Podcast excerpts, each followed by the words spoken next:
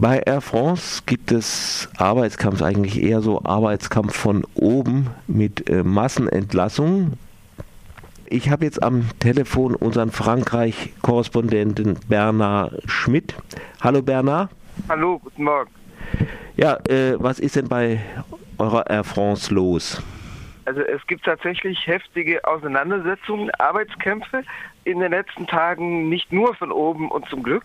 Also äh, bei Air France wurden schon in den letzten Jahren 2000 Stellen abgebaut, insbesondere in der Logistik, also in der Lagerverwaltung, wurden bis zu 40 Prozent der Stellen am Pariser Flughafen Roissy, also das ist einer der beiden Großflughäfen äh, von Paris, nördlich von Paris, weg, äh, weggespart, wegrationalisiert.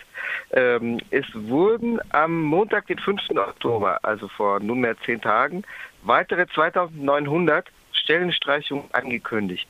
Äh, da stecken aber noch weitere geplante Abbaumaßnahmen, Stellenabbaumaßnahmen im Rohr, weil zwei Tage später die äh, Wochenzeitung, die wöchentlich erscheinende Satire und vor allem Enthüllungszeitung Le Canard Enchaîné von hm. weiteren 5000 Stellenstreichungen äh, für das übernächste Jahr sprach. Die äh, Ankündigung an dem Montag, den 5. Oktober, ging allerdings nicht völlig glatt über die Bühne. Äh, die wurde also die Ankündigung wurde an einer äh, CCÖ, also äh, das entspricht ungefähr einer Gesamtbetriebsratssitzung äh, im Deutschen, äh, bekannt gegeben. So, eine solche massive Stellenfläche muss ja zuerst den Gewählten im Betrieb, also was dem deutschen Betriebsrat entsprechen würde, gegeben werden, bevor es öffentlich gemacht werden darf.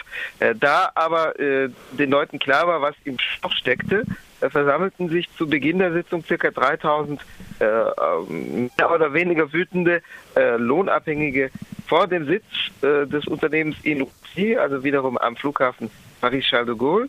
Und ähm, einigen Hunderten gelang es auch durch die Tür in die Sitzung vorzudringen der Leitung, der Direktion schwante schon, dass es unter Umständen äh, nicht ganz so glatt über die Bühne gehen konnte. Das heißt, die äh, Unternehmensleitung hatte sich in einem ungewöhnlichen Saal, den sie sonst nicht benutzt, ähm, in der Nähe einer dort befindlichen kleinen Hintertür äh, platziert. Äh, und der äh, Unternehmensdirektor floh dann auch todesmutig in den allerersten Minuten äh, durch diese Hintertür, äh, ebenso wie der Vize, Vizepräsident, also Vizevorsitzende des Unternehmens. Es blieb dann dem Personalleiter, also Personaldirektor auf Französisch der Asch vorbehalten, den wütenden Lohnabhängigen Erklärungen zu unterbreiten. Darauf hatte er allerdings auch keine besondere Lust, sondern er versuchte sich möglichst schnell aus der Affäre zu ziehen. Das heißt, er floh sich unter den Schutz von bereitstehenden Wachleuten und wollte auch in Minutenschnelle den Ort verlassen, anstatt Erklärungen zu liefern. Und dann wurde er ein bisschen am Hemd festgehalten, was, äh, ich sag mal, dem Hemd nicht besonders gut bekam. Mhm. Das heißt, äh, das Resultat war, dass der äh, Vize-Unternehmensdirektor und der noch greifbar war, beziehungsweise dessen Hemd noch greifbar war, und der Personaldirektor äh, ohne Hemd über einen Zaun kletterten und das Weite suchten. Äh, das äh, erzeugte Bilder, die äh, durch ganz Frankreich gingen und nicht nur durch Frankreich, sondern die um die Welt gingen, die relativ spektakulär waren, die zu einer Distanzierungsorgie in den Reihen der etablierten Politik führten und bei manchen Gewerkschaften allerdings nicht bei allen und äh, vor allem nicht bei der größten, weil die CGT äh, letztendlich die von ihr äh, abgeforderte Distanzierung verweigerte, ohne zu sagen, das war jetzt die äh, die richtige Aktion gewesen, aber äh, die neue Mo die neue Art des Arbeitskampfes in Frankreich.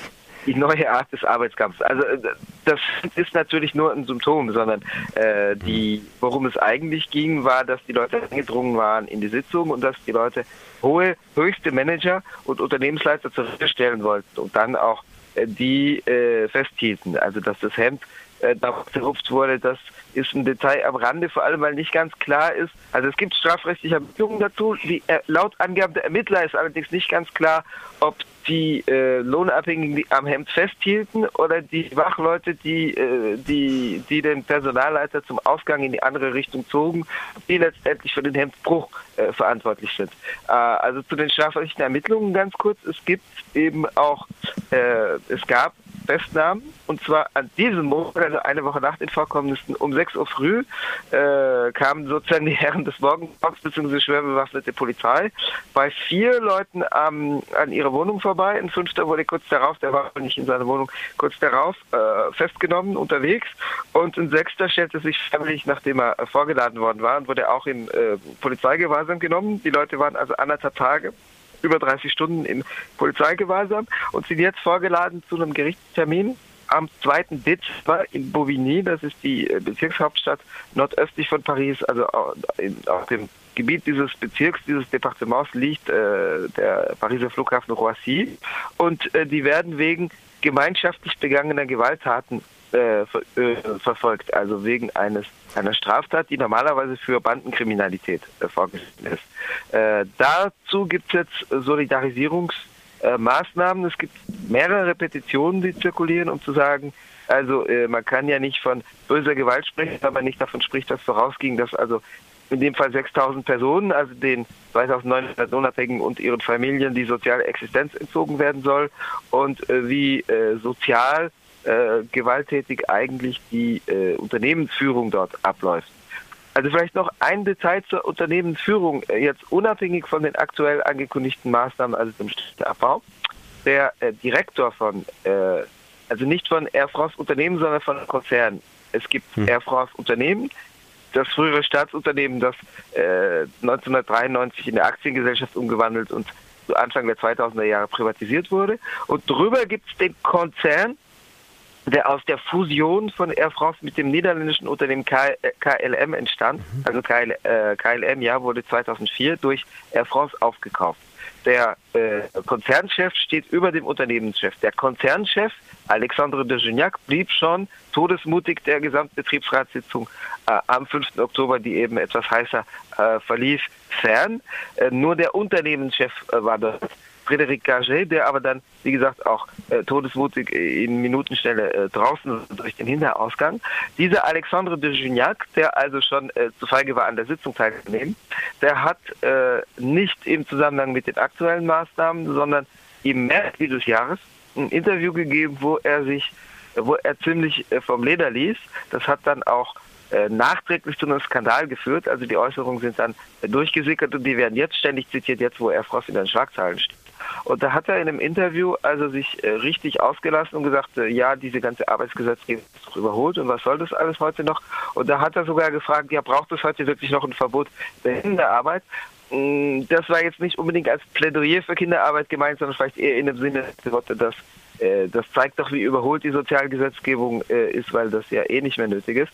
Hat dann aber auch nachgesetzt und hinzugefügt, äh, dass die Arbeitszeitgesetzgebung, die im Gegensatz zur Kinderarbeit sozusagen mit realen Problemen heute, also einer realen Überschreitung von zulässiger Höchstarbeitszeit tun hat, dass die doch auch in den Orkus gehöre und dass er sagt, wenn ein Ingenieur zu Hause arbeiten kann und zu Hause ein Tablet hat und ein Smartphone, äh, wo er Zugang hat zu allem, was soll das dann noch seine Arbeitszeit zu begrenzen? Da lässt sich ja gar nicht mehr, also sagt er, äh, aber ihn, nicht um zu sagen, das ist ein Problem, weil äh, die Leute aus der Arbeit gar nicht mehr rauskommen, sondern er sagt, da hat es doch gar keinen Sinn mehr, die Arbeitszeit zu begrenzen, sondern da kann man den doch dann quasi rund um die Uhr arbeiten lassen, weil da kann sich ja auch zu Hause auf dem Sofa mit seinem äh, Smartphone an die Arbeit setzen. Ja, das Und hätten, das hätten sie gern, die Kapitalisten. Hätten, aber sie haben sie haben es auch schon fast, ne?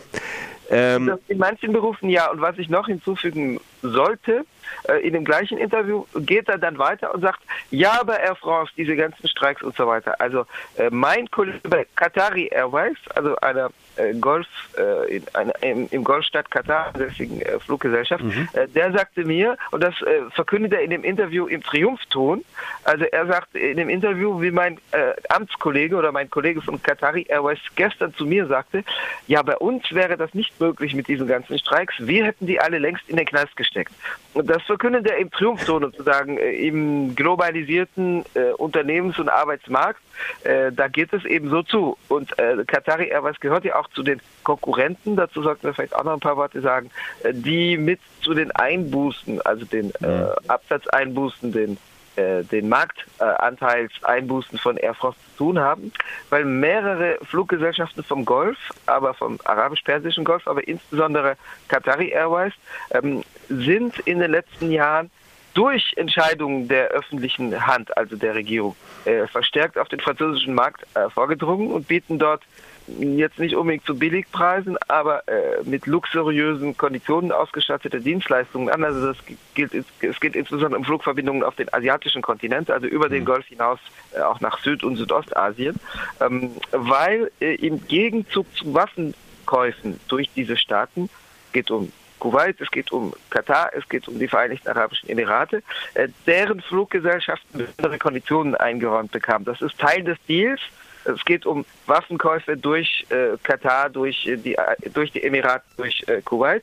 Äh, es ist Bestandteil des Deals. Die nehmen Frankreich zum Beispiel Kampfflugzeuge ab, den Rafale, den bis dahin kaum jemand wollte, weil das Ding dadurch, dass es technisch zu vollgestopft ist, äh, schwerfällig zu bedienen ist. Inzwischen sind sie den Rafale losgeworden, die äh, französischen Unternehmen, also Dassault und der Staat, weil das ägyptische Militärregime äh, im Februar einen Großkauf äh, getätigt hat an Rafale-Kampfflugzeugen. Aber davor war das Ding schwer loszukriegen. Die, also Brasilien hat gezögert und hat, hat dann gesagt, nein, lieber doch nicht. Das heißt, das Ding war schwer verkäuflich. Und Katar und die Emirate haben dann gesagt, okay, äh, wir nehmen euch die Dinge ab. Das hat ein bisschen den Markt geöffnet dafür. Und dann, und dann kam Al-Sisi in Ägypten. Und äh, es ist Bestandteil des Deals, dass den Golfstaaten, Fluggesellschaften dafür besonders günstige Konditionen eingeräumt werden, weil es eine Öffnung von Flugzeit, äh, von Marktsegmenten, insbesondere in Frankreich, äh, was wiederum für Air France äh, besondere Nachteile nach sich zog. Wir kommen jetzt so allmählich Richtung Nachrichten bei unserer Zeitplanung. Kannst du noch kurz sagen, wie es jetzt weitergeht mit den, wenn man das äh, schon weiß, also mit den Entlassungen? Gibt es da Arbeitskämpfe? Stehen die jetzt schon? Also äh, natürlich geht die Auseinandersetzung darum weiter.